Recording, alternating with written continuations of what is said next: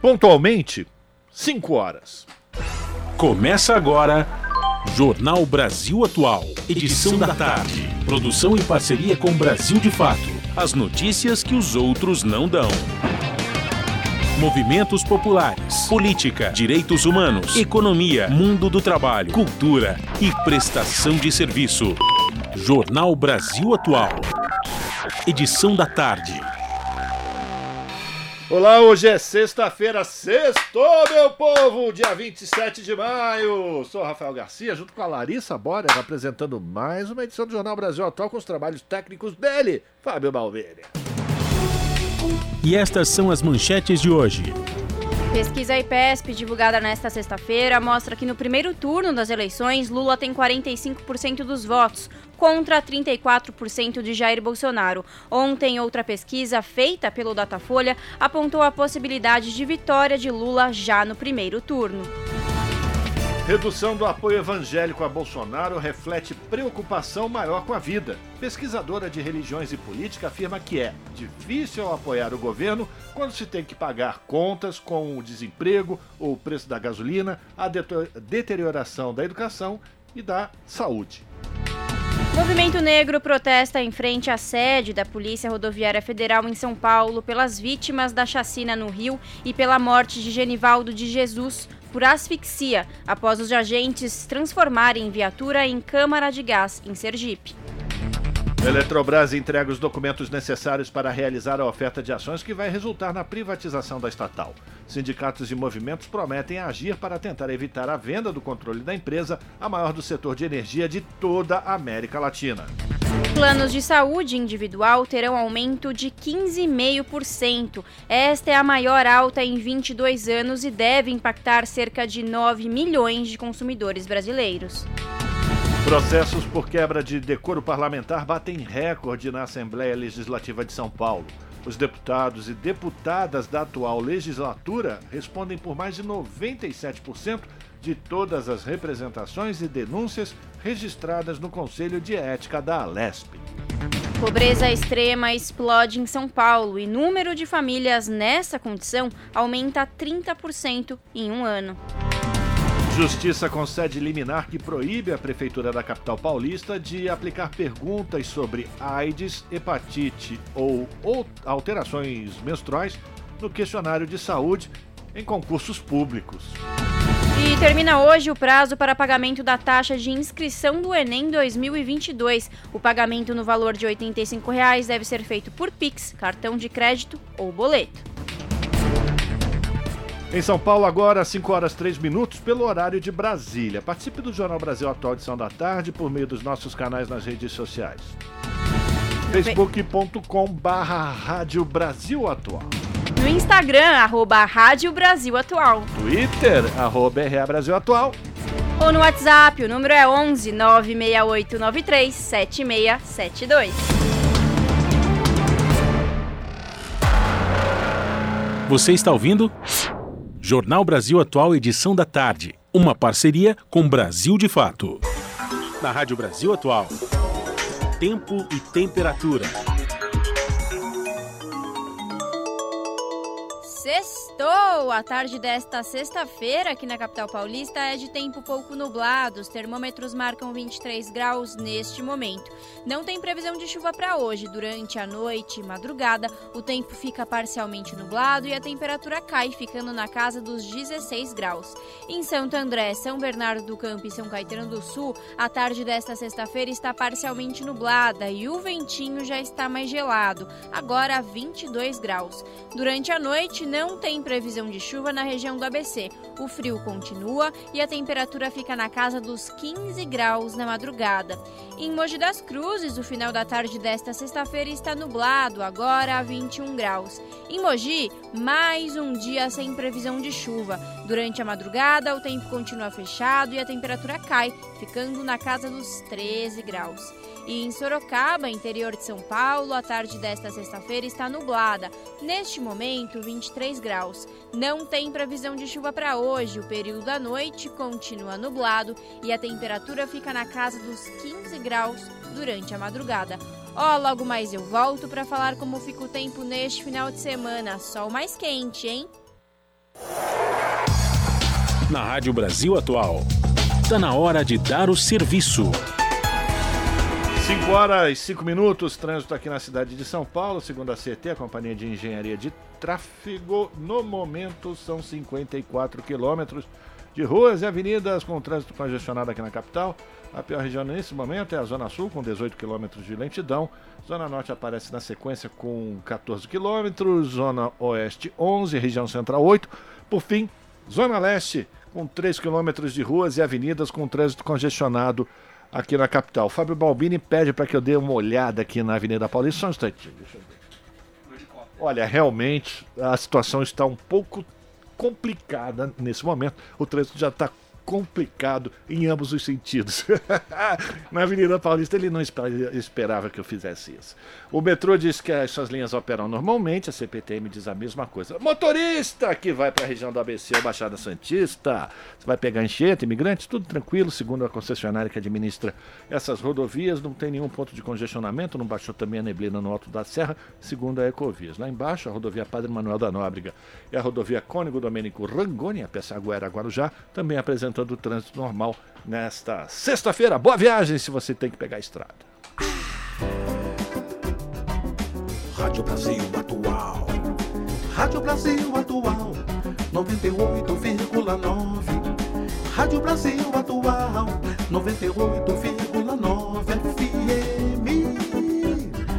notícias que as outras não dão e as músicas que as outras não tocam.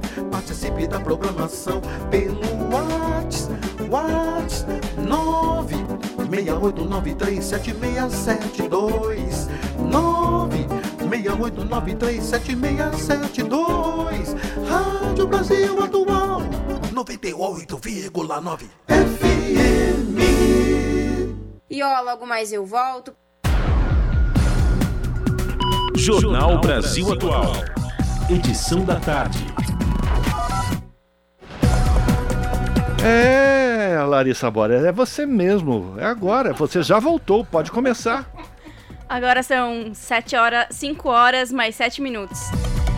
Pesquisa IPESP encomendada pela XP Investimentos e divulgada nesta sexta-feira mostra que no primeiro turno das eleições Lula tem 45% dos votos, contra 34% de Jair Bolsonaro. O presidente deu um salto de dois pontos percentuais desde o último levantamento, em que ele tinha 32%. Já o petista cresceu 1%. Em um eventual segundo turno, Lula ganharia de Bolsonaro com diferença de 18 pontos, com 53%. A sondagem mostra que Lula venceria em todos os cenários de segundo turno. Contra Ciro Gomes, o petista teria 54% e o pedetista 25%. Já com Tebet, que pode vir a ser o nome da terceira via após a desistência de João Dória, Lula conta com 57% e a MDBista 18%. Cerca de 68% das pessoas já decidiram seus candidatos para outubro. A pesquisa entrevistou mil pessoas em todas as regiões do Brasil e a margem de erro é de 3,2 pontos percentuais. Ainda falando de pesquisas divulgadas nesses últimos dias, ontem Data, o Datafolha mostrou que o ex-presidente Lula pode ser o vencedor já no primeiro turno da corrida eleitoral à presidência. Com 48% das intenções de votos, o petista abriu 21 pontos de vantagem sobre Jair Bolsonaro, que aparece com 27%. Os detalhes com o Rodrigo Dural. A nova pesquisa Datafolha, divulgada na noite dessa quinta-feira, mostra que Lula pode vencer as eleições no primeiro turno. Isso porque o petista tem 48% das intenções de voto contra 40% de todos os adversários somados. O presidente Jair Bolsonaro, do PL, aparece na segunda posição com 27%.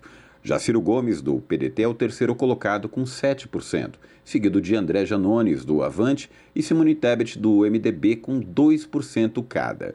Por último estão Pablo Marçal, do PROS, e Vera Lúcia, do PSTU, com 1% cada um. Brancos e nulos somam 7%, enquanto 4% disseram não saber em quem votar. A pesquisa é a primeira divulgada pelo Datafolha após as desistências do ex-juiz Sérgio Moro e do ex-governador de São Paulo, o tucano João Dória. O Instituto também destaca a força de Lula entre os eleitores de 16 a 24 anos. Contando somente essa faixa de idade, o petista alcança 58%. Já Bolsonaro aparece com um percentual maior no centro-oeste, onde chega a 42%. O Datafolha mostra ainda a liderança folgada de Lula na pesquisa espontânea, quando não são citados os nomes dos candidatos. O ex-presidente aparece com 38% contra 22% de Bolsonaro. No levantamento anterior, divulgado em 24 de março, o ex-presidente Lula tinha 43% das intenções de voto e Bolsonaro aparecia com 26%. Ou seja, sem Dória e Moro, o petista subiu 5 pontos percentuais, enquanto o atual presidente perdeu um ponto. A pesquisa Datafolha dessa quinta-feira entrevistou, por meio de abordagem pessoal, 2.056 pessoas em 181 municípios nos dias 25 e 26 de maio. A margem de erro é de dois pontos percentuais para mais ou para menos. De São Paulo, da Rádio Brasil de Fato, Rodrigo Durão na próxima semana, Lula e Geraldo Alckmin iniciam uma série de viagens pelo Brasil para tentar colocar a parceria na rua e chegar a um eleitor que não é tradicionalmente do PT. O primeiro destino escolhido é a região sul. Estão previstas agendas a partir de 1 de junho, com a chegada dos dois a Porto Alegre, no Rio Grande do Sul. No dia seguinte, eles partem para Florianópolis. O ex-presidente levará Alckmin para um giro por uma região em que ele, Estucano e o PSDB são tradicionalmente fortes do ponto ponto de vista eleitoral. Em 2006, Alckmin ganhou de Lula nos três estados do Sul em ambos os turnos da eleição presidencial. Representantes de dezenas de movimentos populares estão se reunindo agora, a partir das 5 da tarde, com o ex-presidente Lula nesta sexta-feira em São Paulo. No encontro, eles pretendem entregar, entregar o documento com propostas elaboradas pela sociedade civil para superar a crise e também reconstruir o Brasil. As propostas foram divididas em 10 eixos temáticos que vão da redução das desigualdades sociais e econômicas às relações internacionais, passando por emprego, segurança, meio ambiente e democracia. Ao todo, 90 organizações assinam o documento. São associações, confederações, conselhos, institutos e movimentos que representam trabalhadores rurais e urbanos, mulheres, a população negra, pessoas LGBTQIA, religiosos e outros. Os movimentos populares enfatizam que as eleições presidenciais deste ano são uma oportunidade histórica para mudar os rumos do país, derrotando Jair Bolsonaro e o bolsonarismo. Isto porque, entre várias razões, o atual presidente e seus seguidores representam ideias reacionárias e antipovo. Além disso, segundo o documento, fazem política de forma autoritária, baseada em mentiras e também em desinformação. E o presidente do Tribunal Superior Eleitoral, Edson Fachin, disse que acatar o resultado das eleições é a expressão inegociável da democracia. O ministro esteve no Recife, onde palestrou no ciclo de estudo Mulheres e Política, evento promovido pela Escola Judiciária Eleitoral do Tribunal Regional Eleitoral de Pernambuco. Durante a palestra, Faquim falou sobre a importância da participação de mulher na política e reiterou a segurança das eleições. Faquim afirmou ainda que o lema da Justiça Eleitoral é paz e segurança nas eleições e também falou sobre a importância de combater as notícias falsas e a desinformação informação. São 5 horas 13 minutos e, pela primeira vez, tucanos podem não ter candidato à presidência. O único partido que venceu a eleição presidencial no primeiro turno desde 1989, o PSDB, entrou em declínio nos últimos anos. Mais informações com a Nara Lacerda. Pela primeira vez na história, o PSDB, fundado em 1988, corre o risco de não ter um candidato à presidência da República. Depois que o ex-governador de São Paulo, João Dória, deixou a corrida eleitoral por pressão de correligionários, um grupo de tucanos liderado pelo deputado federal Aécio Neves, de Minas Gerais, passou a defender candidatura própria. A iniciativa, no entanto, não tem endosso da cúpula do partido, que negocia a formação de uma chapa da chamada Terceira Via, encabeçada pela senadora Simone Tebet, do MDB do Mato Grosso do Sul. Na última pesquisa de intenção de votos publicada pelo IPESP, Dória aparecia com apenas 4% antes de deixar a corrida. a desidratação, que hoje reserva à legenda o papel de coadjuvante na política nacional, e uma bancada legislativa mirrada, está longe, entretanto, de ser um acontecimento excepcional. Na visão de Cláudio Couto, cientista político e professor adjunto da Fundação Getúlio Vargas, o PSDB começou a perder força a partir de 2002. Na época, o tucano José Serra foi derrotado na eleição presidencial pelo candidato do PT, Luiz Inácio Lula da Silva, com 53 milhões de votos contra 33 milhões. O cientista aponta também que o PSDB iniciou a caminhada para a direita do espectro ideológico para fazer oposição e tentar ser o principal antagonista ao governo do PT. Isso foi mais um ingrediente para a desintegração da identidade partidária que nasceu no fim da década de 80 com uma cisão da ala mais progressista do então PMDB. Para o cientista, o processo de enfraquecimento da sigla ano a ano culmina com o avizinhamento com o bolsonarismo, a exemplo da campanha de João Dória ao governo do estado de São Paulo sob o slogan Bolso Dória. Muito mais à direita e o PSDB, né, em vez de ser um partido que se descola desse perfil, na realidade ele faz o inverso, né? Ele acaba virando uma linha auxiliar do bolsonarismo, tanto que você tem hoje muitos tucanos aí dentro do Congresso que são muito alinhados ao governo Bolsonaro. E aí eu não estou dizendo só votar a favor de certas pautas, né? Por exemplo, política econômica. Tudo bem, você pode ter convergência programática em torno de alguns temas, e aí votar com o governo não é porque você apoia o governo, é porque você concorda com aquela proposta. Mas a gente vê, até em questões como a questão do voto impresso, gente do PSDB indo junto com o governo. Aí é um alinhamento, vou dizer, não é programático, aí é um alinhamento político que tem a ver com abraçar o projeto né, do Bolsonaro, se, se, se aliar de fato a ele. Para Cláudio Castro, é verdade que a partir de 1994, quando o PSDB conseguiu eleger Fernando Henrique Cardoso para a presidência da República, já havia uma aproximação com os setores da direita. Tratava-se ali, no entanto, de uma convergência das contingências políticas da governabilidade. A partir das eleições seguintes, as perdas eleitorais se acumularam e o movimento para a direita se aprofundou. Para o cientista político, o PSDB deve permanecer como um partido pequeno. Olha, resta acho que tentar sobreviver minimamente, né? Não acredito que essa tentativa de sobrevivência vale ser muito muito generosa. Acho que o PSDB, na realidade, vai sobreviver mais aos trancos e barrancos, né? e, como partido, já perdeu a identidade. Né? Tem, é um partido que tende a ficar um partido pequeno, né? Não, não descartaria uma fusão futura com o, o de cidadania, acho que isso pode acontecer, mas acho que assim, o PSDB, como a gente conheceu, acabou. Né? O PSDB como um CNPJ, vou colocar assim, esse ainda pode existir e existe sobreviver durante um tempo, mas não tem nada a ver com aquele PSDB anterior que, que já houve. Né? Aécio Neves, que encabeçou a campanha de deslegitimação do resultado das eleições de 2014, agora diz que o momento é de reconstruir a unidade do PSDB. O Tucano deu a declaração após Dória anunciar a desistência da candidatura. De São Paulo, da Rádio Brasil de Fato, com reportagem de Caroline Oliveira, Nara Lacerda. no Jornal da Rádio Brasil Atual, vamos conversar com Eduardo Marete, que é repórter do portal da Rede Brasil Atual. Marete, bem-vindo, boa tarde, tudo bem? Boa tarde, Larissa, tudo bem? Boa tarde, ouvindo. Tudo bem? Fim de semana chegando, né? Que bom, Melhor né, Marete? E não tá aquele friozão que tava antes. Ah, sim, já melhorou bastante, né? Porque a semana passada foi frio de país europeu, né? De inverno europeu. É verdade. Marete, qual é o destaque do portal da Rede Brasil Atual que você traz hoje para as ouvintes e os ouvintes do jornal? Bem, Larissa, a, questão religiosa, né, a disputa pelos votos evangélicos, né, se tornou um dos principais pontos de disputa né, na eleição presidencial aí de, de outubro, né?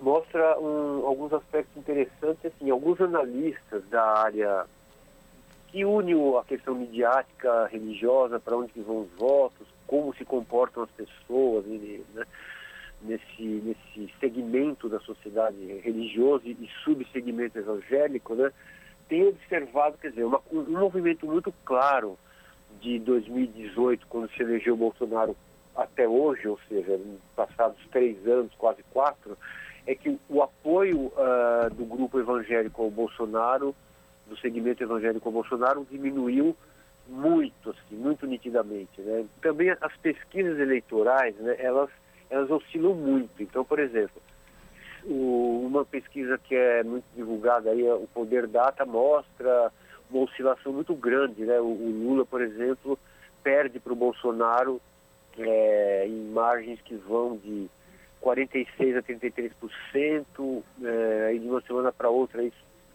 sobe, cai. Então, na última pesquisa Poder Data, é, no dia 22 e 24 de maio, é, o Lula perdia por 46 a 33% para o Bolsonaro. No, no, na questão religiosa, e, a, apesar disso, se você considerar uma, um, um, período de, de 2018 para cá, não tem oscilação. A queda do Bolsonaro é muito grande mesmo, aí não tem como oscilar, né? Então é de, o Bolsonaro teve os votos de cerca de 69% dos, dos evangélicos contra 31% do Fernando Haddad em 2018. Uhum. Hoje, se você considerar que o apoio do Bolsonaro pode ser de 46 a 33, segundo o Poder Data, mas segundo o Datafolha, é muito menor. Então, o Datafolha mostra praticamente um empate técnico entre o Bolsonaro e o Lula nesse segmento. Né?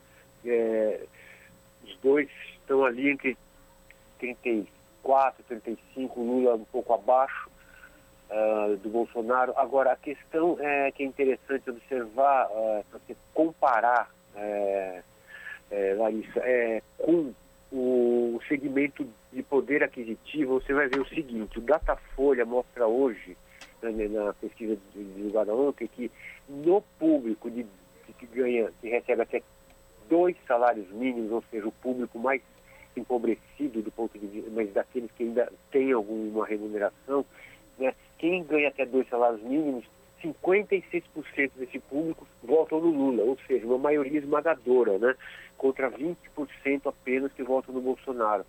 Se você vai para dois a cinco salários mínimos, ainda segundo o Datafolha, o Lula continua com uma vantagem razoável, de 41% a 34%.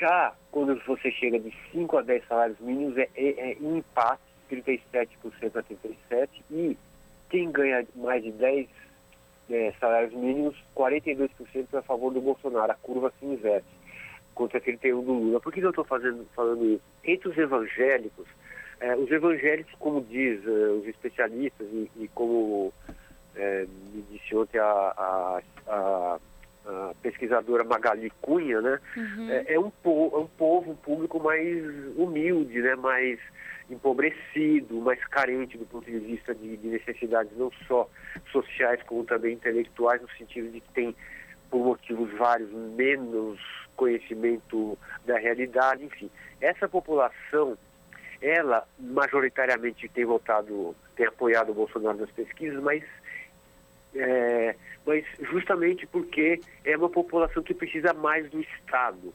Mas mesmo essa população, como se tem observado nas pesquisas, tem, ao longo do período de três anos e meio, deixado de apoiar o Bolsonaro. Por quê?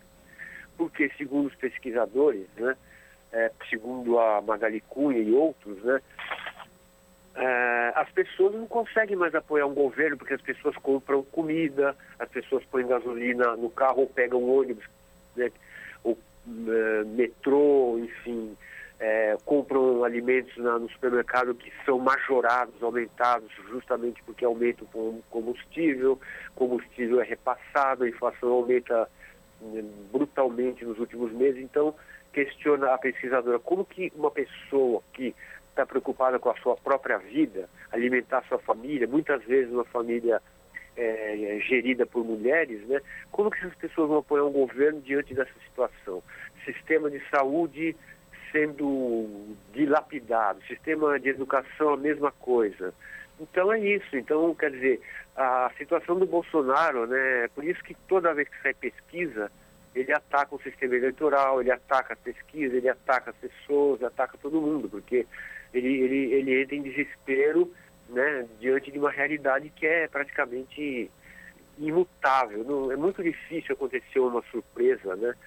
Que evite a vitória do Lula, inclusive é, considerando a população é, evangélica. Uhum.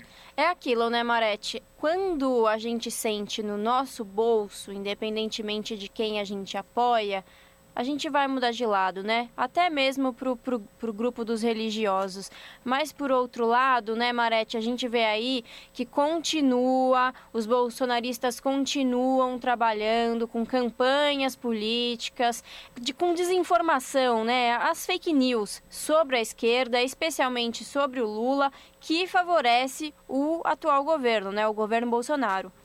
Sim, sem dúvida, Larissa. Assim, uma das coisas que as igrejas, os núcleos religiosos, principalmente aqueles que são influenciados por, por lideranças midiáticas, aquelas lideranças que têm acesso à mídia, uhum. né? não vou nem citar nomes, mas essas grandes igrejas, essas, essa, esse público que é influenciado, é, o, o, problema é esse, eles fazem uma campanha muito uh, virulenta, né?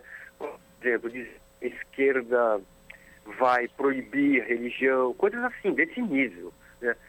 Vai proibir a religião, vai, vai fechar templos, isso existe dentro das, das, das igrejas. Então, ou, ou, que, a igreja, que a esquerda, Lula, ou seja quem for, os comunistas, como eles gostam de dizer, vão perseguir as igrejas, enfim, é, mentiras que são disseminadas. Agora, as pessoas estão percebendo que isso Ted, é, o Lula governou aí quatro, dois mandatos, oito anos, a Dilma Rousseff quase isso, né? Alguém perseguiu a igreja? Pelo contrário, né?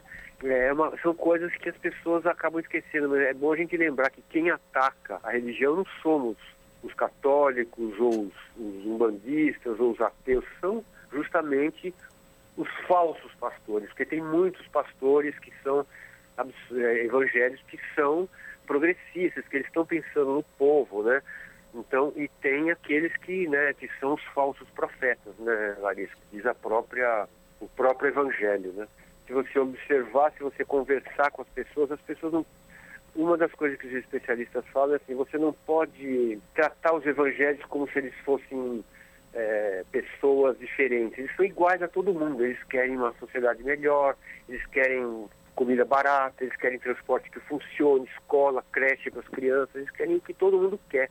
No entanto, é, são essas pessoas que acabam, por um motivo ou por outro, indo a essas igrejas, buscar a fé, que são mais vulneráveis à, engana, à enganação. Mas, por outro lado, existem muitos pastores também, ainda minoria, mas existem muitos pastores que pensam como, como se deve pensar de acordo com o evangelho que eles mesmos citam. Né? Exatamente. Bom, tá aí. Para conferir na íntegra essa reportagem e ter acesso a outros conteúdos, acesse o site do portal redebrasilatual.com.br. Eduardo, muito obrigada. Bom final de semana e até a próxima. Obrigado, bom final de semana a todos e até a próxima, Larissa. Falamos aqui com o repórter Eduardo Maretti no Jornal Brasil Atual. Jornal, Jornal Brasil, Brasil Atual. Atual. Edição da tarde. São 5 horas 28 minutos agora. A lei Henry Borel de proteção à criança entrou em vigor. E para a gente saber como é que vai funcionar essa nova legislação, a gente vai até Brasília, porque a repórter Paula Bitar preparou uma matéria especial sobre esse tema. Vamos acompanhar. Entrou em vigor a lei que estabelece medidas protetivas específicas para crianças e adolescentes vítimas de violência doméstica e familiar. A lei também considera crime hediondo o assassinato de menores de 14 anos. O texto foi batizado de Lei Henri Borel, em referência ao menino de 4 anos morto em 2021 por hemorragia interna após espancamentos no apartamento em que morava com a mãe e o padrasto no Rio de Janeiro. A Lei Maria da Penha é tomada como referência para a adoção de medidas protetivas, procedimentos policiais e legais e de assistência médica e social. A exemplo do que ocorre no âmbito da violência contra a mulher, aos crimes praticados contra crianças e adolescentes, independentemente da pena prevista, não poderão ser aplicadas as normas da Lei dos Juizados Especiais, ficando proibida a conversão da pena em cesta básica ou em multa de forma isolada. Se houver risco iminente à vida ou à integridade da vítima, o agressor deverá ser afastado imediatamente do lar ou local de convivência pelo juiz, delegado ou mesmo policial, onde não houver delegado. Segundo a nova lei, a autoridade policial deverá encaminhar imediatamente a pessoa agredida ao Sistema Único de Saúde e ao Instituto Médico Legal, encaminhar a vítima, os familiares e as testemunhas, se crianças ou adolescentes, ao Conselho Tutelar, garantir proteção policial quando necessário e fornecer transporte para a vítima e, se for o caso, a seu responsável ou acompanhante para serviço de acolhimento ou local seguro quando houver risco à vida. O juiz deverá ser comunicado e terá 24 horas para decidir sobre outras medidas protetivas, como determinar a apreensão imediata de arma de fogo sob a posse do agressor, comunicar ao Ministério Público o fato para as providências cabíveis e determinar o encaminhamento do responsável pela criança ou pelo adolescente ao órgão de assistência judiciária, se necessário. O Ministério Público ganha novas atribuições, como requisitar força policial e serviços públicos de saúde, de educação, de assistência social e de segurança, entre outros, e fiscalizar os estabelecimentos públicos e particulares de atendimento à criança e ao adolescente em situação de violência doméstica e familiar. Em qualquer fase do inquérito policial ou da instrução criminal, caberá a prisão preventiva do agressor, mas o juiz poderá revogá-la se verificar falta de motivo para sua manutenção. Entre as medidas protetivas contra o agressor estão afastamento do lar, proibição de se aproximar da vítima e de seus familiares, proibição de frequentar determinados lugares, restrição ou suspensão de visitas às crianças ou adolescentes, comparecimento a programas de recuperação e reeducação e suspensão de posse ou restrição de porte de arma.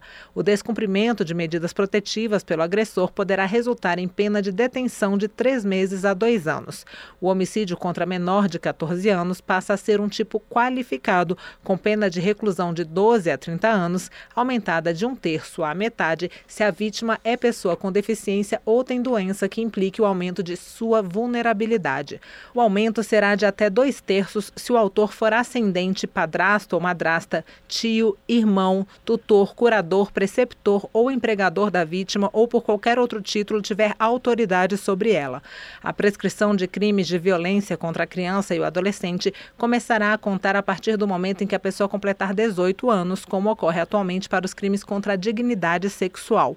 A lei institui ainda em todo o território nacional o dia 3 de maio de cada ano como Dia Nacional de Combate à Violência Doméstica e Familiar contra a Criança e o Adolescente, em homenagem ao menino Henri Borel. Durante a votação na Câmara da proposta que deu origem à lei no último dia 3 de maio, a relatora a deputada Carmen Zanotto, do Cidadania de Santa Catarina, comentou a data. Em homenagem ao nosso pequeno Henri Borel, menino que foi assassinado, vamos dizer, com a palavra mais correta que possa existir no dicionário, pelo vereador doutor Jairinho, que todo o país conheceu aquelas cenas horríveis dele subindo no elevador, acariciando as costas da criança e depois agredindo violentamente, que levou à morte esse pequeno menino que hoje estaria fazendo seis anos de idade. A partir da sanção presidencial deste texto a real necessidade de uma ação rápida no combate à violência das nossas crianças. A lei atribui o dever de denunciar a violência a qualquer pessoa que tenha conhecimento dela ou a presencie em local público ou privado, seja por meio do Disque 100, da Ouvidoria Nacional de Direitos Humanos, ao Conselho Tutelar ou à autoridade policial. Se não comunicar, poderá ser condenada a pena de detenção de seis meses a três anos, aumentada da metade se dessa omissão resultar lesão corporal de natureza grave e triplicada se o resultado for morte. Da Rádio Câmara, de Brasília, Paula Bitar. 5 horas mais 33 minutos. Polícia Rodoviária Federal atuou em pelo menos três chacinas durante o governo Bolsonaro.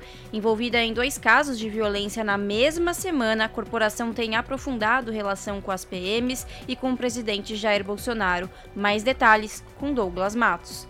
A chacina na Vila Cruzeiro, no Rio de Janeiro, e a morte de um homem dentro de uma viatura transformada em câmara de gás no litoral de Sergipe marcaram a semana.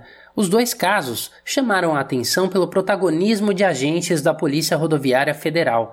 Não é a primeira vez que a corporação está envolvida em operações que terminam com um elevado número de mortes. Desde o início do governo do presidente Bolsonaro, a PRF atuou em parceria com policiais militares em pelo menos três chacinas. Além da parceria desta semana na ação com o Batalhão de Operações Especiais, o BOP, deflagrada na Vila Cruzeiro, que já chegou a 25 mortes confirmadas, agentes da Polícia Rodoviária Federal estiveram ao lado da Polícia Militar do Estado do Rio em fevereiro deste ano na mesma região. A operação deixou pelo menos oito mortos no complexo da Penha. Na época, a PM afirmou que os agentes estavam cumprindo mandados de prisão contra uma quadrilha de roubo de cargas. Em outubro do ano passado, pelo menos 25 pessoas foram mortas em uma ação conjunta da PRF com a PM de Minas Gerais em Varginha, no sul do estado. De acordo com a Polícia Rodoviária Federal, essa ação combatia o chamado novo cangaço. Em nota, a corporação disse que os bandidos teriam atacado os policiais. Em todos os casos, houve participação do NOI, que é o Núcleo de Operações Especiais. São grupos de elite da corporação sediados em cada unidade regional ou superintendência da Polícia Rodoviária. O diretor-geral da PRF, Silvinei Vasques, tem apostado no aprofundamento dos laços com esquadrões de elite de polícias militares. Pouco mais de três meses antes da operação desta semana, ele esteve reunido com o comando do BOP no Rio. Em publicação no Instagram, Vasques anunciou uma parceria com o batalhão, conhecido pela letalidade das operações. Nesta semana, o presidente Jair Bolsonaro assinou um decreto autorizando o início do curso de formação profissional para mais de 600 excedentes do último concurso da PRF. O anúncio foi feito em vídeo divulgado nas redes sociais, em que o presidente aparece ao lado do ministro da Justiça, Anderson Torres. Segundo eles, a intenção é convocar todos os candidatos aprovados no último concurso da Polícia Rodoviária. De acordo com o presidente, pode ser que a Polícia Rodoviária Federal tenha, com as novas convocações que virão, o maior efetivo da história. Na semana passada, uma reportagem do jornal Estado de São Paulo apontou que o presidente recuou da ideia de conceder um reajuste maior para todas as carreiras da segurança pública. A ideia seria garantir a reestruturação da carreira apenas para a PRF. Outra sinalização à Polícia Rodoviária Federal foi a escolha do ex-diretor-geral da corporação, Eduardo Ágio, para o cargo no Palácio do Planalto como subchefe de análise governamental da Casa Civil da Presidência. Nas redes sociais, Ágio e Vasques exibem proximidade com a família Bolsonaro. Atual chefe da corporação, Vasques publicou recentemente uma foto ao lado do deputado Eduardo Bolsonaro, do PL, vestido com o boné da PRF. Da Rádio Brasil de Fato, com reportagem de Paulo Motorim em Brasília. Locução: Douglas Matos.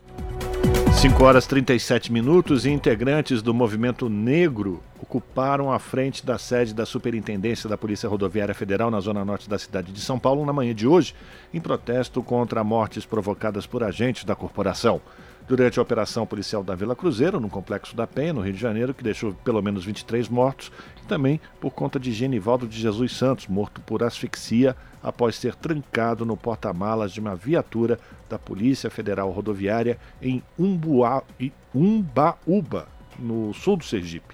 Com faixas destacando PRF mata e Povo Negro quer respirar, os movimentos cobraram o fim do compromisso do Estado brasileiro com um genocídio preto.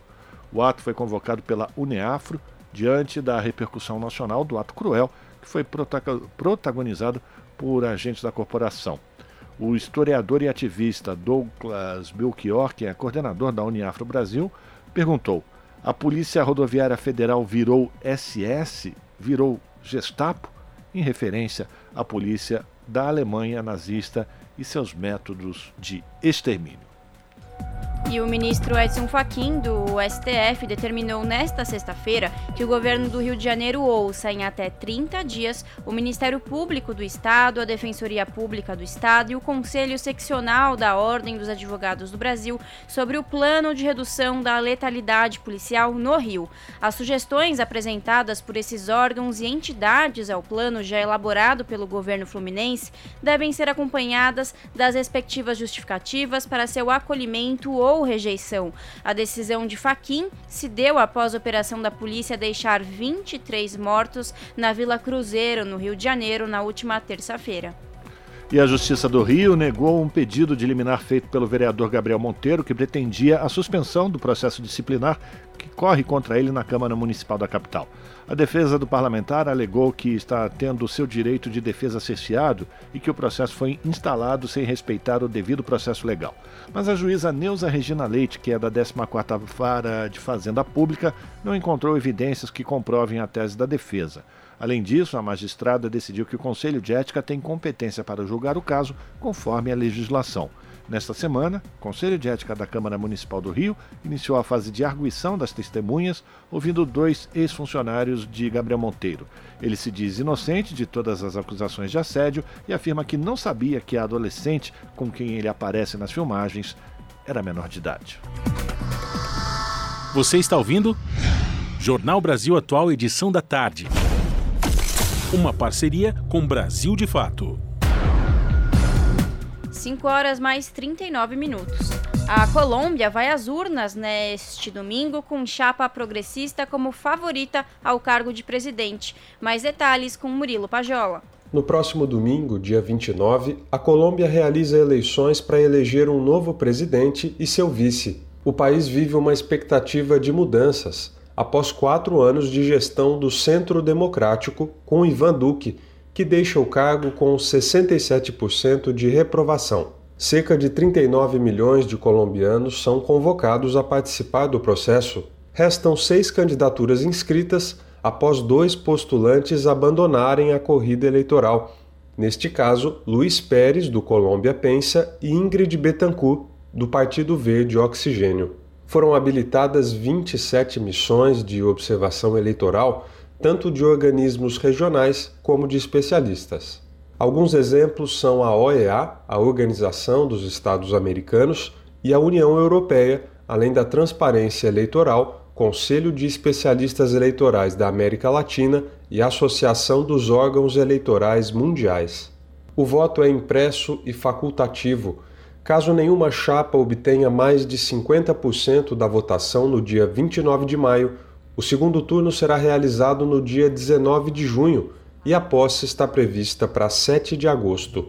A legislação colombiana ainda determina que os segundos colocados terão uma vaga garantida no Senado e na Câmara de Representantes. Um levantamento da empresa Atlas Intel, publicado no dia 20 de maio, aponta que para 66% dos colombianos, o principal problema do país é a corrupção. Em segundo lugar estão a pobreza e a falta de oportunidades, elencados como flagelos para 12% dos entrevistados. Para ocupar a presidência, de acordo com as últimas pesquisas de opinião, três coalizões estão na frente. Pelo campo progressista, Pacto Histórico de Gustavo Petro e Francia Marques lidera com cerca de 40 a 41% das intenções de voto.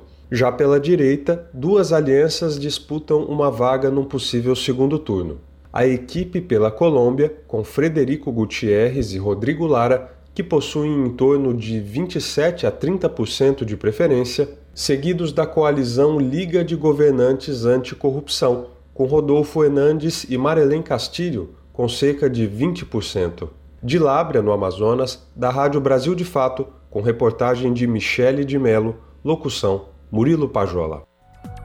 5 horas e 42 minutos e Juca Kifuri recebeu a jornalista mais premiada do país no programa Entrevistas de ontem. A gaúcha Eliane Brum é uma das maiores figuras brasileiras na luta ambiental e climática. Desde 2017, a escritora e documentarista vive em plena Amazônia, onde está acompanhando de perto a destruição da maior floresta tropical do mundo. Confira os principais momentos com Júlia Pereira. Jornalista, escritora e documentarista, Eliane Brum é uma das maiores vozes da luta ambiental. Desde 1998, quando trabalhava no jornal Zero Hora, a gaúcha dedica-se à cobertura jornalística da floresta amazônica. Mas a partir de agosto de 2017, isso se intensificou quando decidiu trocar São Paulo por Altamira, no Pará, junto ao amigo e fotógrafo Lilo Clareto, que faleceu no último ano vítima da Covid-19. No programa Entrevistas com Juca Kifuri, transmitido na noite de ontem pela TVT, Eliane Brum contou que estar na linha de frente da guerra climática foi o principal motivo que a fez mudar sua vida para o meio da floresta amazônica. E a gente veio então para cá, a gente veio para cobrir o centro do mundo, a partir do centro do mundo, defendendo essa coisa concretamente que é a mudança da centralidade, que tem que ser com o corpo, né? Não basta tu ficar repetindo isso na internet, tem que fazer esse movimento com o corpo. Então eu vim porque eu entendo que a gente está numa guerra, que é uma guerra climática, não contra o clima, mas contra a minoria dominante que produziu essa catástrofe e que segue produzindo essa catástrofe, né, o que é pior. E aqui é uma das linhas de frente. E eu vim para essa linha de frente com essa ideia de lutar essa guerra na linha de frente. Vivendo em plena Amazônia há quase cinco anos, Eliane Brum tem acompanhado de perto a destruição da maior floresta tropical do mundo, o que, segundo ela, é algo sem precedentes. Em abril, o desmatamento na Amazônia bateu um novo recorde. Pela primeira vez, a área destruída superou os mil quilômetros quadrados, segundo dados do Sistema de Alertas do Instituto de Pesquisas Espaciais, o INPE. Ao todo, foram 1.012 quilômetros quadrados de floresta derrubada, 74% a mais do que o recorde anterior para o mês, de 580 quilômetros quadrados. Os estados onde a presença do agronegócio é maior lideram com os mais altos alertas de desmatamento. Amazonas, Pará, Mato Grosso e Rondônia. O que está acontecendo hoje é sem precedentes. Assim, então, com o Bolsonaro é o seguinte: com o Bolsonaro acaba a Amazônia, assim como está acabando o Cerrado, né? Porque a Amazônia tem muito mais visibilidade que o Cerrado por conta do seu papel climático. Né, mas o Cerrado está numa situação atroz, assim como, bom, a gente viu o Pantanal queimar, assim como todos os biomas. E Bom, acaba a Amazônia. O que as pessoas precisam entender é que acabou a Amazônia, acabou o futuro dos filhos dela. A gente não está falando em gerações distantes, a gente está falando nas gerações que já estão vivas. Eu não entendo como as pessoas não se deram conta disso, por isso que eu vivo repetindo que o negacionismo vai muito além daqueles que a gente chama negacionistas. Porque dizer que acredita em crise, em crise climática, que sabe da crise climática, que sabe que precisa uh, conservar a Amazônia e os outros biomas, isso é muito fácil, né? Basta não ser um imbecil completo, como. Uh, ou, ou, tem vários imbecis completos né, nas hostes do Bolsonaro e tem os perversos, como o próprio Bolsonaro, que sabem disso, né, mas usam isso, usam o negacionismo para manter os lucros. Para a jornalista, não há como recuperar a floresta amazônica sem tirar Jair Bolsonaro da presidência da República. Mas o caminho, segundo ela, também passa pela demarcação de terras indígenas, pelo fortalecimento das equipes de fiscalização e pela reforma agrária. É, a gente espera de um governo assim, não dá, não dá para começar a conversar com qualquer, qualquer pessoa que uh, não for Bolsonaro, né, e a gente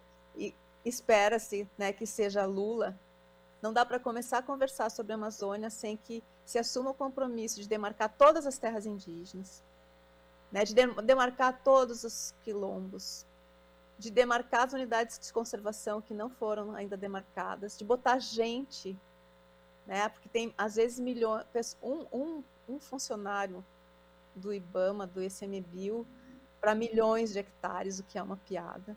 E não dá para começar a conversar sem uma reforma agrária decente. O programa Entrevistas, apresentado por Juca Kifuri, vai ao ar às quintas-feiras, às nove e meia da noite, com novos convidados todas as semanas.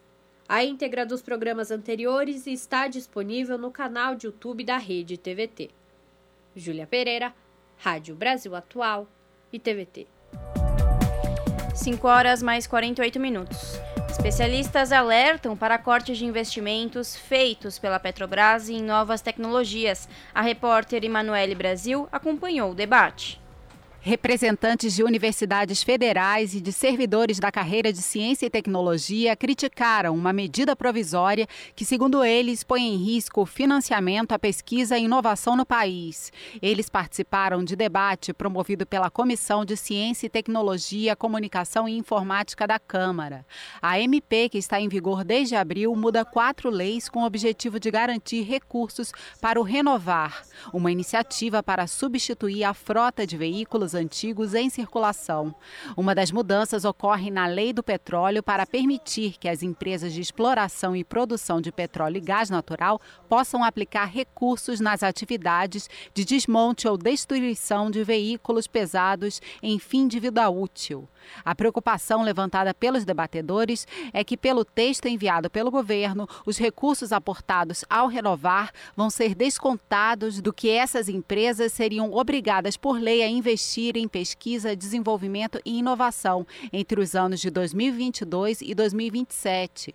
Esse foi o alerta feito pelo presidente do Conselho Nacional das Fundações de Apoio às Instituições do Ensino Superior e Pesquisa, Fernando Peregrino. Essa foi uma inteligência brasileira. Você pode furar o meu petróleo, que é meu, é da, é da, da União, mas você paga um royalty aqui, paga 1%, na média 1%, é, mas 1% para investimento em pesquisa. É sábio essa decisão que o Brasil tirou. A medida provisória propõe um desmonte, destruição de caminhão, mas na verdade está desmontando o futuro do Brasil. Na análise da Associação Nacional dos Dirigentes das Instituições Federais de Ensino Superior, que reúne 69 universidades, a MP é prejudicial, sobretudo no atual contexto de restrição orçamentária nas universidades federais, que, segundo informam, sofrem cortes por mais de cinco anos consecutivos. O representante da Andifes e reitor da Universidade Federal de Uberlândia, Valder Steffen, falou dos investimentos feitos pela Petrobras no campus universitário mineiro. Temos dois prédios financiados pela Petrobras. O que tem dentro são muitos dólares por metro cúbico, são pesquisas do pré-sal, realizadas lá, espe especialmente no que diz respeito a aspectos tribológicos associados ao problema dos risers que atritam no fundo do oceano. E o outro laboratório trata de questões de interação fluido-estrutura, onde nós temos exatamente esses risers no meio fluido, sob diversas condições. Tudo isso construído com recursos através de projetos da Petrobras. Stephen frisou que mais de 90% da pesquisa brasileira é realizada em universidades públicas e desviar recursos para outras áreas não seria aceitável. Durante a reunião, a deputada Angela Amin, do PP de Santa Catarina, reforçou que a comissão vai buscar fontes de recursos necessários para o aumento do valor das bolsas e o fomento em pesquisa e desenvolvimento. E nós vamos acompanhar de perto né, todo esse desenrolar né, agora inicia, começa a discussão do, do orçamento da União para que nós possamos é, valorizar a importância da ciência, da pesquisa. Roberto Muniz, que falou pelo Fórum Nacional das Entidades Representativas dos Servidores das Carreiras de Ciência e Tecnologia, sugeriu que a MP crie uma contrapartida de investimentos em pesquisa e desenvolvimento para as montadoras beneficiadas pelo Renovar. A ideia, segundo ele, é que a indústria automotora, que será beneficiada pela MP, contribua para o setor de pesquisa e desenvolvimento. Da Rádio Câmara de Brasília, Emanuele Brasil. 5 horas e 52 minutos e a Eletrobras entregou a relação de documentos que são necessários para realizar a oferta de ações que pode resultar na privatização da empresa. O governo marcou para o dia 13 de junho o processo de venda da estatal. De Recife, quem traz as informações é Daniel Lamir.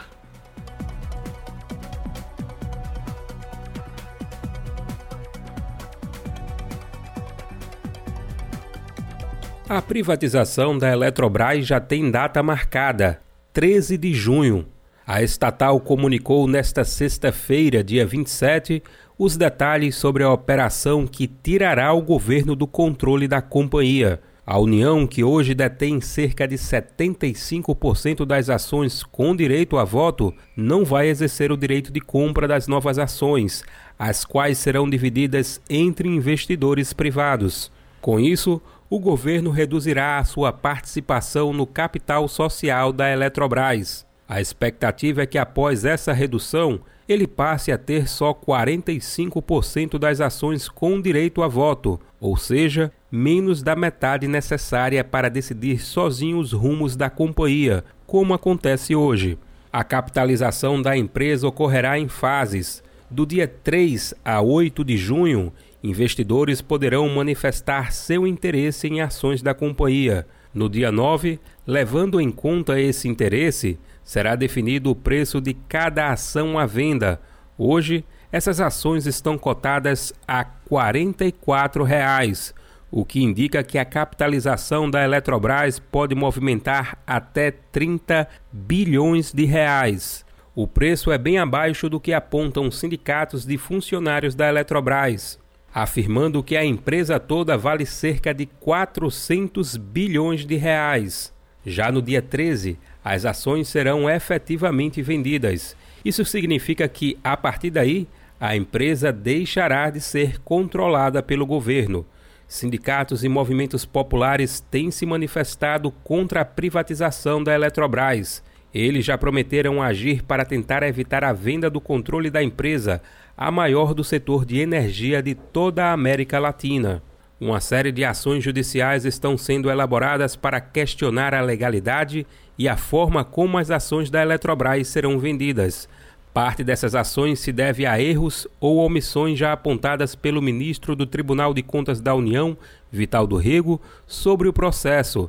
Ele foi o único que se posicionou contra a venda. Do Rego afirmou que a Eletrobras está sendo vendida ao que considerou como preço de banana, por conta da pressa imposta pelo governo do presidente Jair Bolsonaro do PL para a conclusão do negócio. Do Recife, da Rádio Brasil de Fato, com reportagem de Vinícius Konchinski. Locução: Daniel Lamir presidente do Senado, Rodrigo Pacheco, garante que PEC do piso da enfermagem será votada na próxima semana. Segundo o parlamentar, proposta será votada direto no plenário e não passará pela Comissão de Constituição e Justiça. Mais detalhes com Douglas Matos. A proposta de emenda à Constituição, a PEC 11-2022, que estabelece piso salarial para a categoria da enfermagem, deve ser votada no Senado na próxima semana. A intenção é colocar o tema em pauta já na terça-feira, dia 31. Além do valor mínimo para enfermeiros e enfermeiras, auxiliares e técnicos de enfermagem, o texto prevê a elaboração ou a adequação de planos de carreira por parte da União, estados e municípios. A categoria entende que a PEC traz mais segurança jurídica ao projeto de lei que cria o piso, o PL 2564 de 2020. Por ele, ficam estabelecidos os valores de R$ 4.750 para enfermeiros e enfermeiras, R$ 3.325 para técnicos e R$ 2.375 para auxiliares. O PL já foi aprovado na Câmara e no Senado e aguarda sanção presidencial. No discurso da base aliada ao governo, a garantia salarial é colocada como impraticável por falta de orçamento. Com a PEC, o projeto corre menos risco de ser levado ao judiciário, por exemplo, por alegações de vício de iniciativa, quando uma medida é determinada por um poder que não tem competência para tratar do tema. Segundo o presidente do Senado, Rodrigo Pacheco, do PSD, a proposta de emenda à Constituição será votada direto no plenário e não vai passar pela CCJ, que é a Comissão de Constituição e Justiça. Uma PEC precisa ser discutida e aprovada por três quintos do total de senadores e deputados em dois turnos para cada casa do Congresso, a Câmara dos Deputados e o Senado. De São Paulo, da Rádio Brasil de Fato, com reportagem de Nara Lacerda. Locução: Douglas Matos. 5 horas e 57 minutos e planos de saúde individual terão aumento de 15,5%.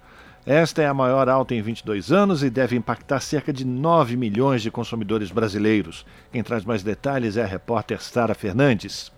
Com o apoio do Ministério da Economia, a ANS, Agência Nacional de Saúde Suplementar, autorizou na quinta-feira, dia 26, um aumento de até 15,5% no preço dos planos de saúde individuais e familiares. Essa alta é um recorde na história da agência reguladora a exemplo dos sucessivos aumentos nos preços dos combustíveis permitidos no governo de Jair Bolsonaro. Em ofício enviado à ANS, uma equipe do Ministério chefiado por Paulo Guedes afirmou que o aumento proposto pela agência deve ser avaliado no contexto da pandemia de Covid-19. De acordo com o documento, em 2021 houve um considerável crescimento no uso dos serviços dos prestadores de saúde pelos beneficiários, gerando uma elevação nos custos das operadoras. O reajuste vale para o período de 1 de maio de 2022 a 30 de abril de 2023. No caso de planos de saúde individuais e familiares, o aumento no valor depende da autorização prévia da ANS.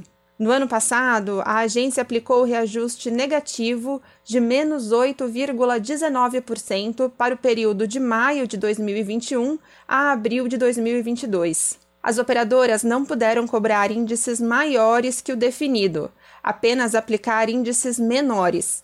A justificativa, na época, foi a queda das despesas assistenciais no ano de 2020, provocada pela pandemia de Covid-19. De São Paulo, da Rádio Brasil de Fato, com informações da redação da Rede Brasil Atual. Locução: Sara Fernandes. Se você gosta do nosso jornalismo independente e quer rever nossas entrevistas e reportagens, acesse o canal da Rádio Brasil Atual no YouTube. Nosso endereço é youtube.com/barra Rádio Brasil Atual. Ajude a nossa voz ser cada vez mais forte e ir cada vez mais longe. Inscreva-se em nossos canais, curta e compartilhe o conteúdo Rádio Brasil Atual e TVT. Rádio Brasil Atual e TVT. Compromisso com a notícia, compromisso com a democracia, compromisso com você. Rádio Brasil Atual. Para sugestões e comentários, entre em contato conosco por e-mail redação@jornalbrasilatual.com.br ou WhatsApp DDD 11 96893 7672. Acompanhe a nossa programação também pelo site redebrasilatual.com.br.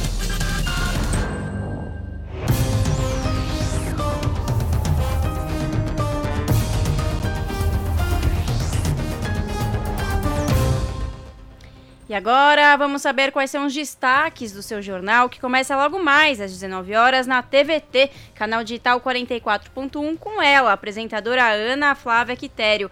Ana, boa noite. Quais os destaques que você traz hoje? Olá, Lares e Rafa, uma excelente noite a vocês e a todos os ouvintes da Rádio Brasil Atual. Logo menos poderemos falar em alto bom som sextou mas enquanto isso, vamos aos destaques da edição de hoje aqui do seu jornal. O estado de São Paulo registrou aumento de 1,4% no índice de emprego formal, segundo dados da Fundação SEAD. Foram gerados mais de 170 mil postos de trabalho. Ainda assim, a taxa de desocupação em todos os estados ficou estável no primeiro trimestre desse ano em comparação com o ano anterior, mantendo a média nacional de 11,1%. E para enfrentar o desemprego na região do ABC, a Prefeitura de Mauá realizou hoje o Feirão do Trabalho, Emprego e Renda. E a nossa repórter, a Daiane Ponte, foi lá, conferiu, né, foi pertinho conhecer a história das, de algumas pessoas que estavam na fila desse feirão e vocês vão ver tudinho isso na reportagem dela um pouquinho interligado o assunto desemprego, vamos falar também sobre a questão da extrema pobreza. Né? É um número espantoso, está bem acima de meio milhão de famílias que vivem nessa situação hoje na maior cidade do país, revelam os dados do Cadastro Único de São Paulo. Na capital paulista, entre janeiro de 2021 e janeiro deste ano, a miséria cresceu mais de 30%, gente. E nós vamos conhecer a história de algumas pessoas também. Para se ter uma ideia, vou contar uma para vocês. A Regina Paixão, uma das entrevistadas, ela é assistente social e líder comunitária no Jardim Ângela, na Zona Sul de São Paulo. E ela contou para a Gihanna Rodrigues que nas segundas-feiras, por exemplo, as cozinheiras dos serviços de assistência social da cidade já sabem que precisam co cozinhar muito mais porque no final de semana muita gente passou fome. Agora imagina a situação, né? Você sabendo que durante dois dias pessoas não tiveram que comer, né? Situação aí horrível e infelizmente é uma realidade. E para encerrar hoje tem Pesquisa IPESP, contratada pela XP Investimentos, divulgada hoje, que mostra a vitória do ex-presidente Lula nos dois turnos da eleição presidencial. A pesquisa foi feita por telefone ainda traz João Dória, né? Embora ele tenha desistido de concorrer à disputa eleitoral, vocês acompanham os números dessa pesquisa na nossa reportagem. Bom, essas e outras matérias completas vocês assistem daqui a pouquinho, pontualmente às sete da noite, no seu jornal. Bom programa, Lares e Rafa. Beijão grande para todo mundo. Eu aguardo vocês, hein? Não se esqueçam de mim. Até lá. Jornal Brasil Atual, edição da tarde.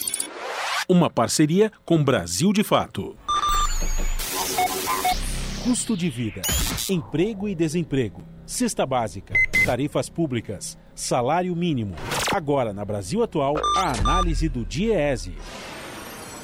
No Jornal Brasil Atual, a participação do Luiz Ribeiro, que é sociólogo do DIEESE e acompanha o sistema de informações sindicais da entidade. O Luiz Ribeiro vai falar com a gente sobre um boletim lançado pelo próprio DIEESE, mostrando que as categorias com data base no mês de abril obtiveram reajustes iguais ou acima da inflação. Mas quando observado por regiões, a situação muda um pouco de figura, não é isso, Luiz? É com você, sua avaliação. Esses dados eles revelam né, uma persistência né, de um quadro que é extremamente negativo né, para os trabalhadores. Embora a gente tenha procurado destacar que mais da metade conseguiu reajustes pelo menos iguais ao INPC, em abril foram quase a metade iguais ao INPC e 8% acima, né? Mas a conjuntura econômica continua sendo ruim para o conjunto dos trabalhadores. E isso se expressa né, pela enorme quantidade de reajustes abaixo do INPC.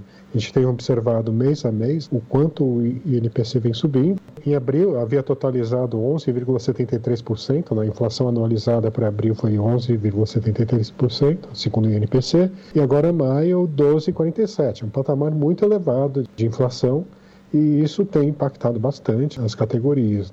Um outro dado que eu acho relevante é observar o que, no conjunto né, da, das negociações de 2022, tem aumentado aquela proporção de reajustes abaixo de NPC. Né? Isso muito em função das últimas três datas bases, né? fevereiro, março e abril, que estão puxando para baixo a média, né, e baixa, puxando para baixo a proporção do, está ampliando a proporção dos reajustes insuficientes para a recomposição do poder de compra. Dado o patamar inflacionário, esse dado é, é muito preocupante, porque sendo consumido cerca de 1% é, de, de inflação a cada mês, as categorias mal estão repondo é, o INPC e já vai se perdendo, o salário vai sendo consumido, vai se perdendo mês a mês, dado esse elevado patamar. Então, esse, esses são os indicadores. A gente procurou enfatizar que, apesar do quadro negativo que se observa, ainda assim os sindicatos estão conseguindo uma negociação igual ou acima do INPC, né? que esse, é, pelo menos é o que a gente destacou em abril, que mais da metade conseguiu pelo menos o INPC. Também vale lembrar que para comemorar, de comemorar entre aspas, né, quer dizer, vai ser completa, vão ser completados cinco anos né, da reforma trabalhista e, e, um dos efeitos da reforma trabalhista na negociação coletiva foi exatamente prejudicar a negociação coletiva, né? Vários instrumentos foram adotados, né, inclusive ataques frontais à, à, organização sindical, sei lá, excluindo trabalhadores dentro da representação sindical, criação de novos tipos de contratos de trabalho e também ataques que antecedem a reforma trabalhista, ataques a, a formas de financiamento do movimento sindical. Isso tem prejudicado bastante a ação. E no dia a dia, quer dizer, pós-reforma, a gente vê várias outras formas de, de, de cerceamento da negociação coletiva. E isso é extremamente maléfico para o conjunto dos trabalhadores. Né? Se já não bastasse uma conjuntura econômica negativa, alto desemprego, baixo crescimento econômico, inflação alta, né? ainda é preciso considerar as dificuldades de organização e negociação coletiva né? impostas pelas circunstâncias, algumas estruturais, né? como foi a, a reforma trabalhista né? de 2017, e outras nas práticas cotidianas, que dificultam a negociação coletiva. Categorias com maior poder de mobilização conseguem melhores resultados e outros não, né? E o, e o setor agropecuário, no setor rural, encontra mais dificuldades em relação a esse aspecto. É curioso observar nesse gráfico dos dados regionais o quanto ele expressa uma certa concentração também econômica, né? As melhores categorias são aquelas localizadas na região sul e sudeste, pelo menos melhores em termos de desempenho da negociação dos reajustes salariais, né? E as categorias da região norte nordeste, e aí em específico a centro-oeste principalmente, elas são as que têm os resultados mais negativos. E como a gente tá, vem falando, né? Isso é muito o resultado também do poder de mobilização e de organização. E as categorias do setor rural tem, encontram mais dificuldades né, de, de, de, mobilização e organização. Né? É raro, por exemplo, encontrar greves no setor rural. Né? Você não encontra mobilizações como essa, que são mais comuns, por exemplo, na indústria né? ou em alguns serviços. Né? Já no meio rural ou meio comercial, categorias do comércio não, não tem tantas mobilizações como essas. Né? Então tem esse recorte, evidentemente. Esse foi Luiz Ribeiro, que é sociólogo do DIESE, o Departamento Intersindical de Estatística e Estudos Socioeconômicos, aqui no Jornal Brasil Atual. 6 horas mais 9 minutos. Comissão de Assuntos Sociais aprovou o aumento da taxação de refrigerantes e bebidas açucaradas. A intenção é combater a obesidade que leva a doenças mais graves. A proposta segue para a Comissão de Assuntos Econômicos. Mais informações com Yara Farias Borges. De autoria do senador e médico Rogério Carvalho, do PT Sergipano, o projeto cria a contribuição de intervenção no domínio econômico sobre refrigerantes e bebidas açucaradas, a CID Refrigerantes. A alíquota será de 20% sobre a comercialização e importação desses produtos, exceto os destinados à exportação. A proposta visa reduzir o consumo dessas bebidas para combater a obesidade, que pode gerar doenças mais graves. A relatora, a senadora Zenaide Maia, do PROS Potiguar, que também é médica, destacou que o SUS gasta por ano cerca de 3 bilhões com doenças decorrentes do consumo de bebidas açucaradas. O Brasil vem registrando índices praticamente epidêmicos de sobrepeso e de obesidade, fatores de risco para outras afecções potencialmente graves, como diabetes mellitus tipo 2, doenças cardiovasculares e cânceres, fortemente associado ao consumo excessivo de refrigerantes e bebidas açucaradas, pois contém grande quantidade de açúcar, mas são desprovidos de valor nutritivo. Pela proposta, 80% do dinheiro arrecadado com a CID Refrigerantes serão repassados ao Fundo Nacional de Saúde para investimento em ações e serviços públicos, e o restante vai financiar projetos esportivos e paradesportivos. A proposta segue para votação na Comissão de Assuntos Econômicos. Da Rádio Senado, Yara Farias Borges.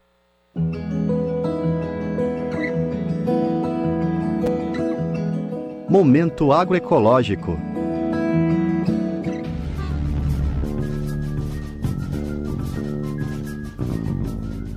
A destruição da Amazônia está em curso e acelerou nos últimos anos.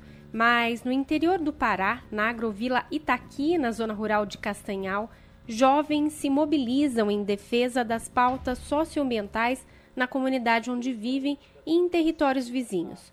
No coletivo Miri, os jovens fazem a luta por meio da arte, cultura, tecnologia e do diálogo direto com os moradores. Meu nome é Pedro Alas, eu tenho 21 anos, sou estudante de agronomia do Instituto Federal do Pará. Sou nascido e criado na comunidade na Grove Itaqui. A minha comunidade é um lugar, né, um território rural do município de Castanhal que apresenta já uma infraestrutura bem adequada, né? Tem com escola, posto de saúde, ginásio poliesportivo, duas praças, campo de futebol, né? Uma pavimentação asfáltica. Agora, dentro da comunidade, mas a gente ainda enfrenta alguns desafios. Um dos principais problemas socioambientais enfrentados dentro da comunidade daqui é a degradação ambiental de dois cursos de água próximos à agrovila, o Rio Itaqui e o Igarapé Miri desmatamento, assoreamento, descarte de lixo e construções irregulares. Diante desses problemas, o coletivo Miri atua em projetos de coleta seletiva e para barrar o desmatamento ilegal. na educação ambiental dos jovens e cobram do poder público medidas efetivas no enfrentamento desses problemas. Pedro fala sobre a importância desses rios e igarapés para as famílias que vivem ali. A comunidade, muitas pessoas pescavam, se alimentavam de peixes e hoje a gente não encontra uma grande quantidade de peixe nesse igarapé por conta desse processo de degradação ambiental. Esses igarapés, esses rios, eles, acima de tudo, eles são um dos nossos maiores bens né, naturais, assim como fazem parte da nossa memória biocultural. É nós, né, enquanto amazônidas, enquanto é, pertencentes a esse território, a gente já nasce né, desde pequeno junto a esses cursos d'água e a gente não vai entregar ele de maneira né, tão fácil assim. Em abril, o Pará registrou um aumento de 34% no desmatamento em relação ao ano passado. A família de Pedro é agricultora e planta alimentos na agrovila. Então, para ele, a mobilização dos jovens também tem o objetivo de resgatar e preservar a cultura camponesa a minha família é uma família camponesa, né? Faz esse processo também de, de plantar alimentos, né? De colher e também de resgatar, acima de tudo, também essas práticas, né? Que por muitas vezes a gente vai se perdendo. E, inclusive, é também nesse processo de, de um resgate, de uma aproximação maior com o nosso território, com o campo. A região amazônica foi eleita como a primeira a receber o programa de aceleração do Laboratório de Clima da agência Purpose, que tem viabilizado as mobilizações do coletivo Miri por exercer um papel central em relação aos desafios que existem frente à emergência climática e seus desdobramentos econômicos e sociais. De Minas Gerais para a Rádio Brasil de Fato, Anelise Moreira.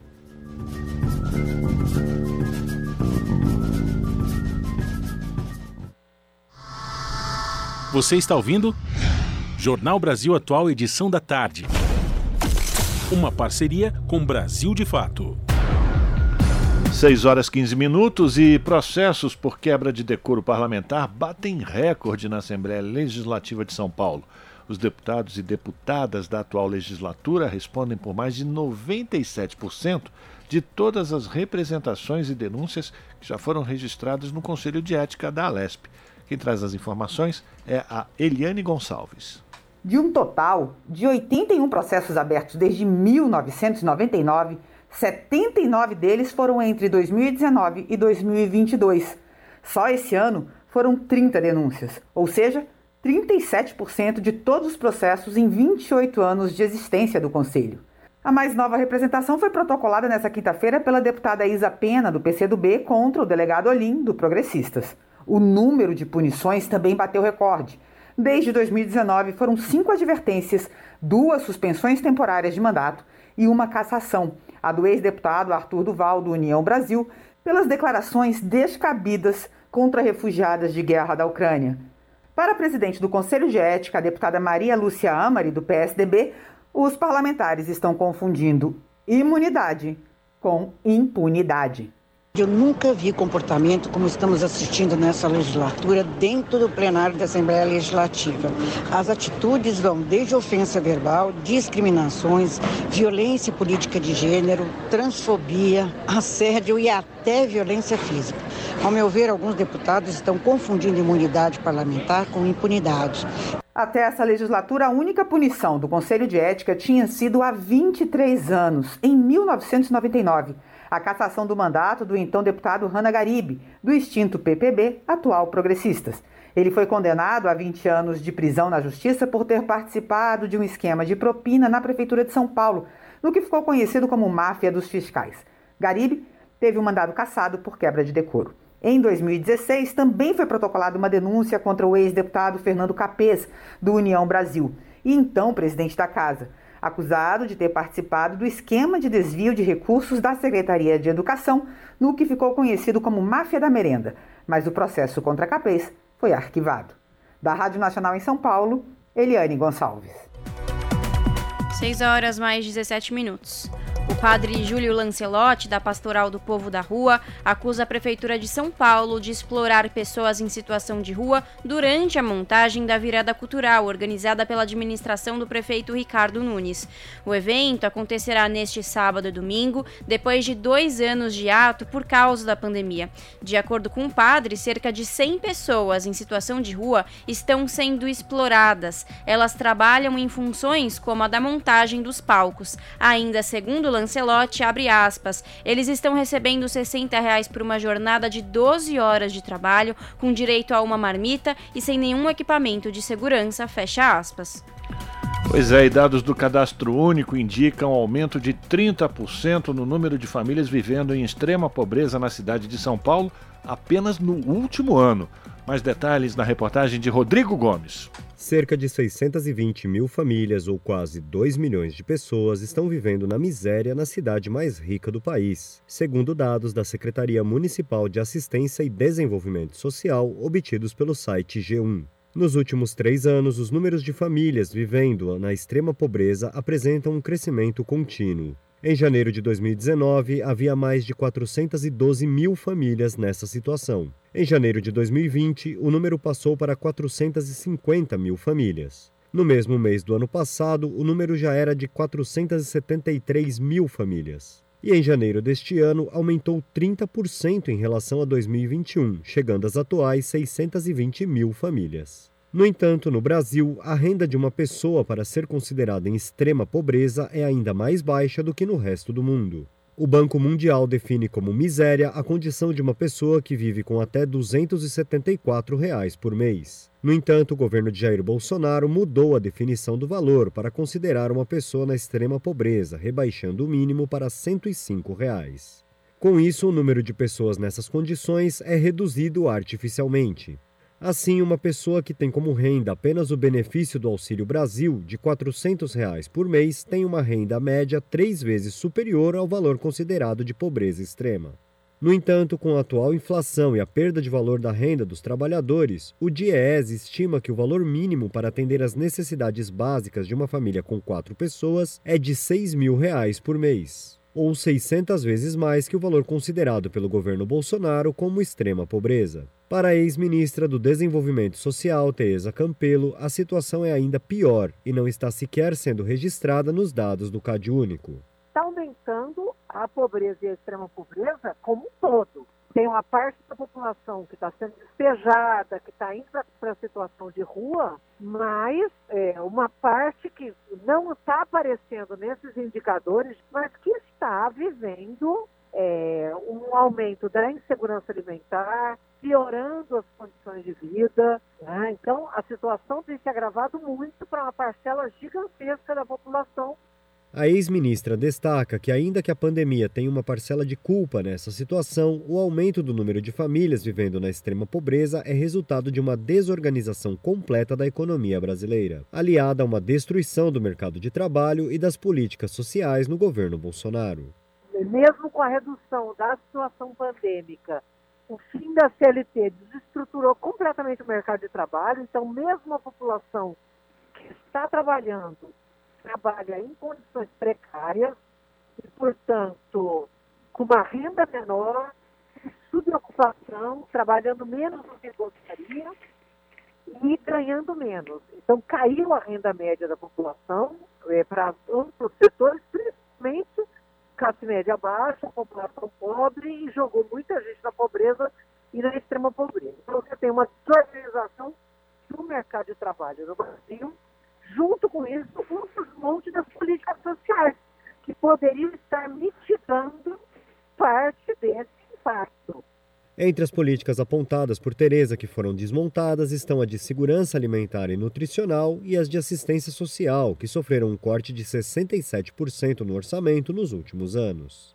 O coordenador do Fórum da Assistência Social da cidade de São Paulo, Alan Carvalho, concorda com Tereza e vai além. Ele aponta que essa situação começou a ser forjada no golpe que derrubou a presidenta Dilma Rousseff em 2016. Esse processo vem se deteriorando desde 2016. Quando nós tivemos a, o, o golpe que derrubou a presidente Dilma, ele não era apenas um golpe que visava a derrubada de poder, era um, um movimento que queria implantar um outro projeto, um projeto oposto, de ao contrário de um Estado protetivo, um Estado não é nem mais neoliberal, é ultraliberal. Tanto que uma das primeiras medidas lá atrás foi a criação do teto de gastos, feito sob medida para materializar e tornar legal os cortes sucessivos nas políticas públicas que se pretendiam fazer. Só que como isso são medidas impopulares e a população sente o impacto, quando você denuncia, você explicita que o que está sendo cometido é uma decisão de governo,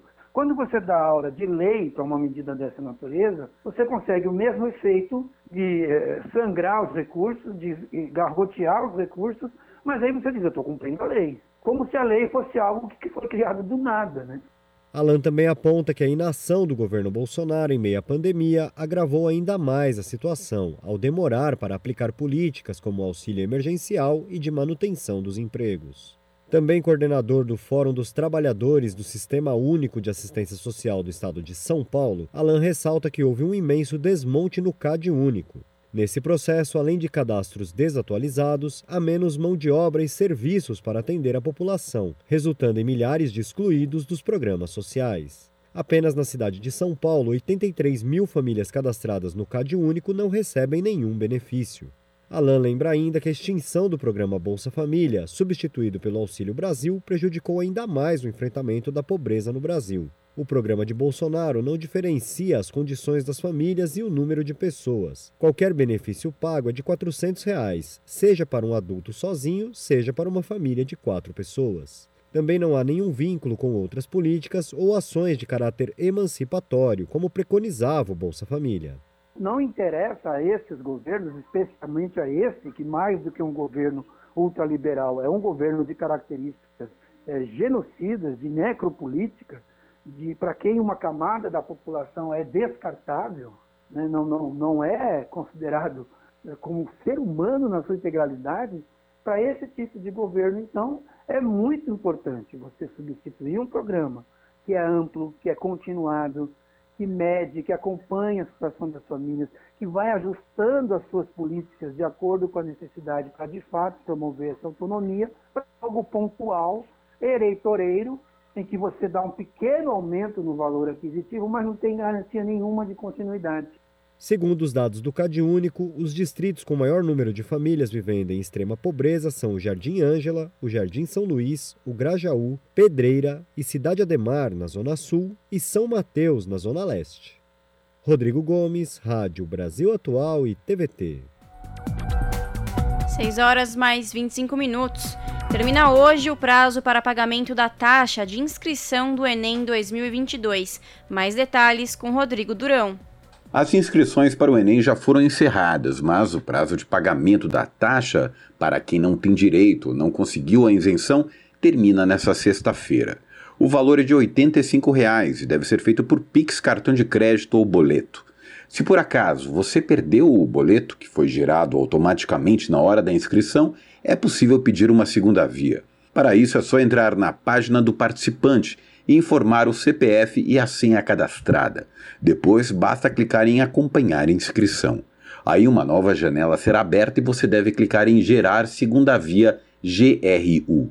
As provas do Enem 2022 serão aplicadas nos dias 13 e 20 de novembro Vale lembrar que os portões dos locais de prova serão abertos ao meio-dia e fecham à uma da tarde no horário de Brasília.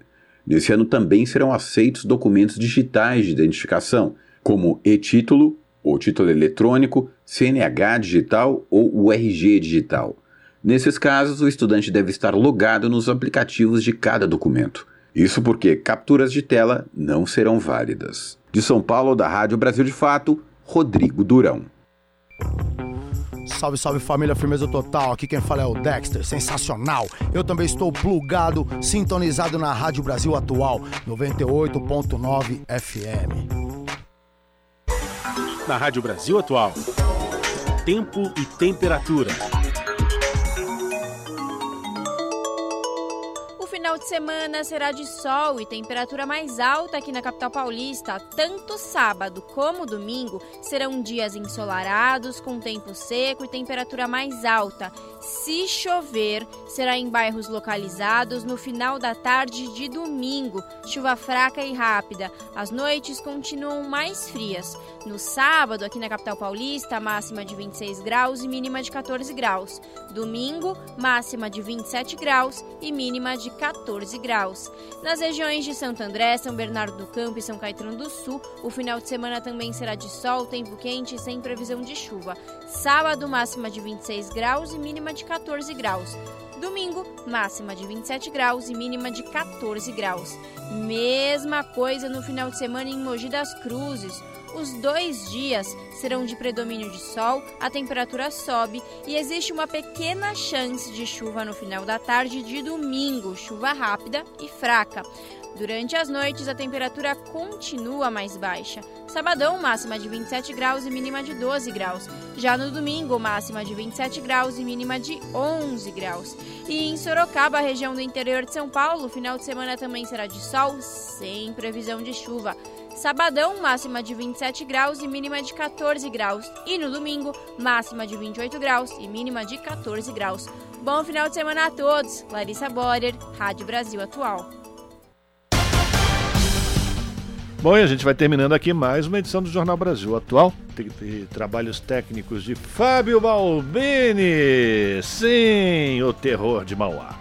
Tivemos também na produção a Juliana Almeida e a Letícia Holanda. Na apresentação, junto com este que vos fala, Rafael Garcia, a presença de Larissa Borer, que todas as sextas-feiras traz o seu brilho aqui para o Jornal Brasil Atual. Obrigado, viu, Larissa? Segunda-feira ela volta para a reportagem. Sexta-feira que vem estará aqui de novo conosco. A todos, um bom final de semana. Vocês ficam agora com o Papo com o Zé Trajano. Pela TVT na sequência tem o seu jornal e depois Central do Brasil. A gente volta na segunda, a partir das 5 da tarde. Até lá!